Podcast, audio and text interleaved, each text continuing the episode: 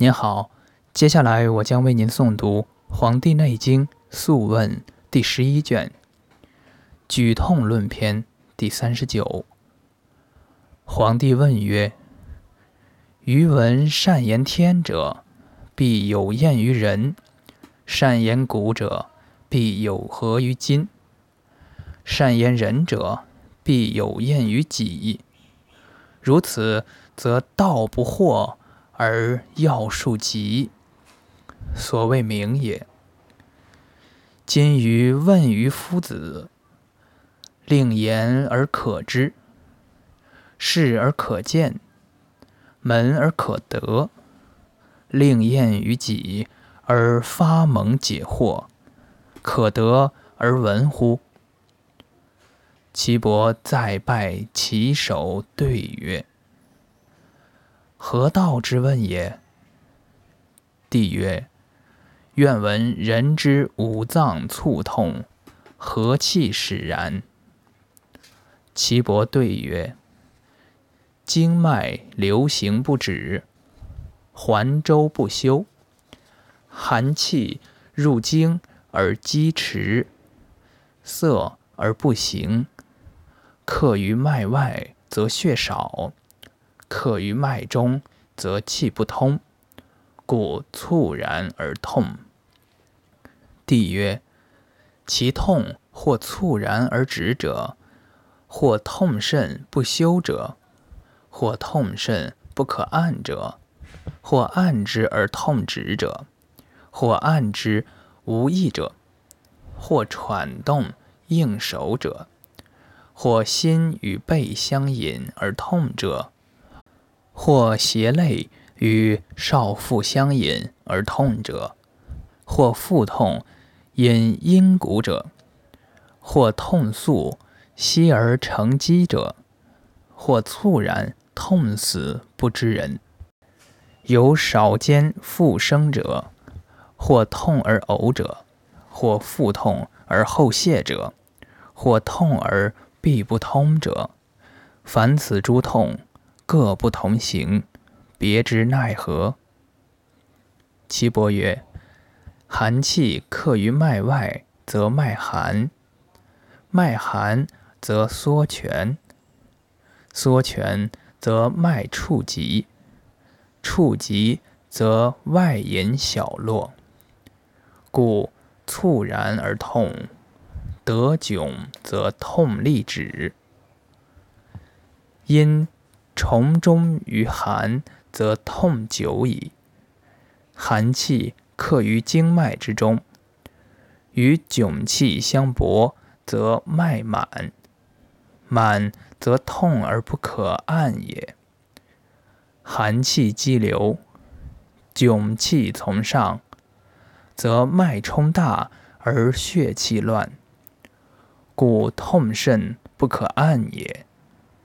寒气克于肠胃之间，膜原之下，血不得散，小络急引，故痛。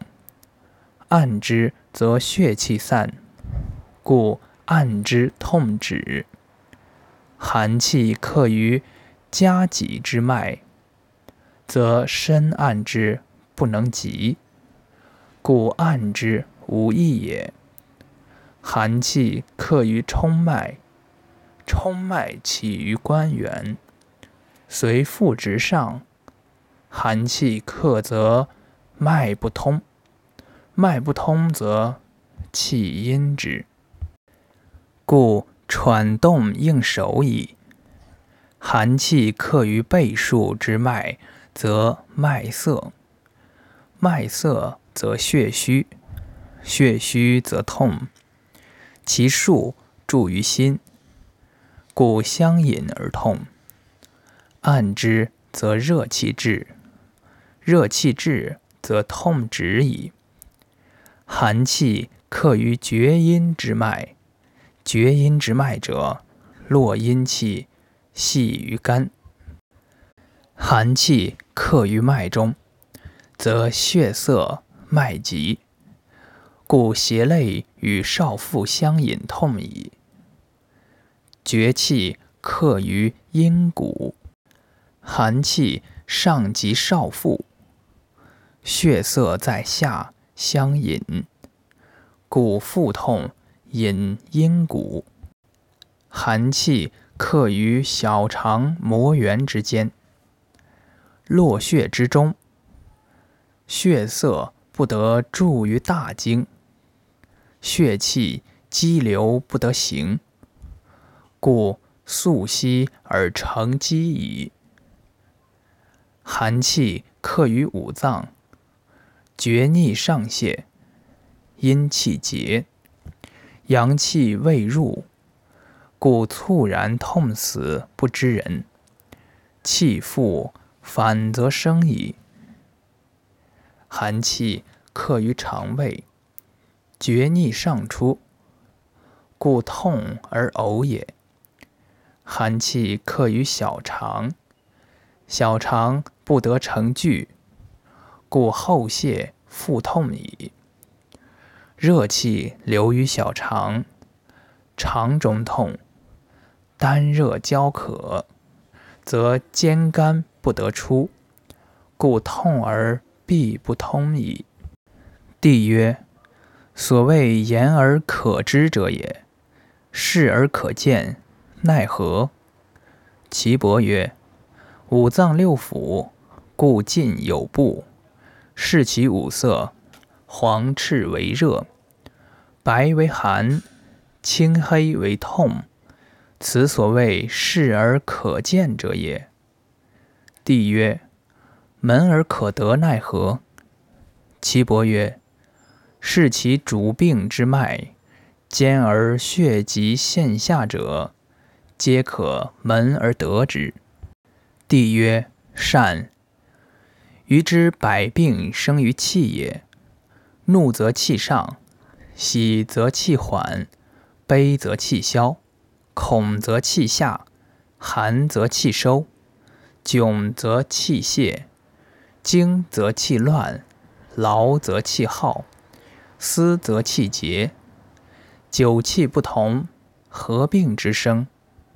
岐伯曰：怒则气逆。肾则呕血及孙泄，故气上矣；喜则气和至达，荣胃通利，故气缓矣；悲则心系急，肺部液举，而上焦不通，荣胃不散，热气在中，故气消矣。恐则惊却，却则上焦闭，闭则气还，还则下焦胀，故气不行矣。寒则腠理闭，气不行，故气收矣。窘则腠理开，荣未通，汗大泄，故气泄。惊则心无所倚，神无所归。虑无所定，故气乱矣。劳则喘息汗出，外内皆悦，故气耗矣。思则心有所存，神有所归，正气流而不行，故气结矣。